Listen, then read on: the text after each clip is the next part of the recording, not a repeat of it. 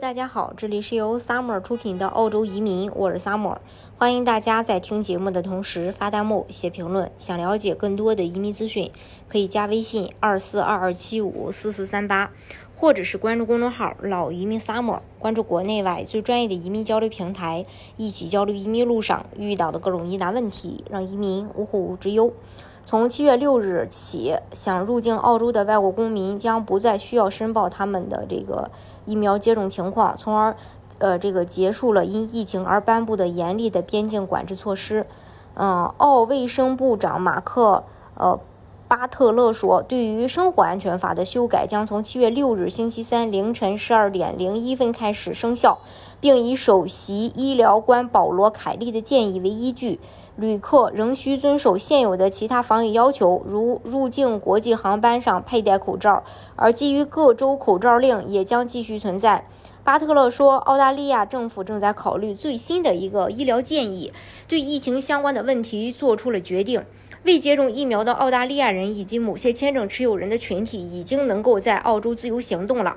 我们将继续根据医学建议的需要去采取行动。内政部长克莱尔·奥尼尔也将从周三起终止要求入境者，无论是否为澳大利亚公民，完成数字旅客申报数字旅客声明，并表示政府已经听取了关于该应用程序问题的反馈。他说：“虽然随着时间的推移，它将取代基于纸张的入境旅客卡，但需要改进和完善，使其对用户友好。澳大利亚在截止周日的二十四小时内记录了三万两千七百一十八例新冠病例和五十四例死亡病例，这两个数字排在全球前五位。流行病学家越来越关注 E A 啊这个点儿 four 和 E A 点呃 five 奥密克戎。呃，这个亚型的传播，并呼吁在几个月内批准为整个成人这个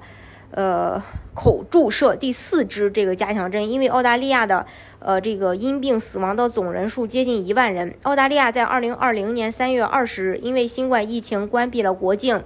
啊，然后。呃，从二零二一年十一月一日才开始重新开放，这意味着许多公民和永久居民被锁死在该国数月甚至数年，因为有严格的入境上限和关于谁可以入境的苛刻条件。即使在边境对公民、永久居民和一些学生开放后，一些持签、一些签证持有人，包括游客，也无法从海外访问。直到二零二二年二月二十一日扩大边境开放，严厉的规定意味着。网球明星啊，诺瓦克·德约克维奇在一月的澳大利亚网球公开赛之前被驱逐出境，因为他没有接种疫苗。内政部长克莱尔·奥尼尔说，这些变化将使出国旅行的澳洲人更容易回国，同时也允许更多的国际游客和工人前来。奥尼尔说，这也将减少恢复旅行以来造成澳大利亚各大机场的延误压力。数字化旅客申报要求入境澳大利亚的旅客提供他们的联系方式以及申报他们的疫苗接种情况，他他们在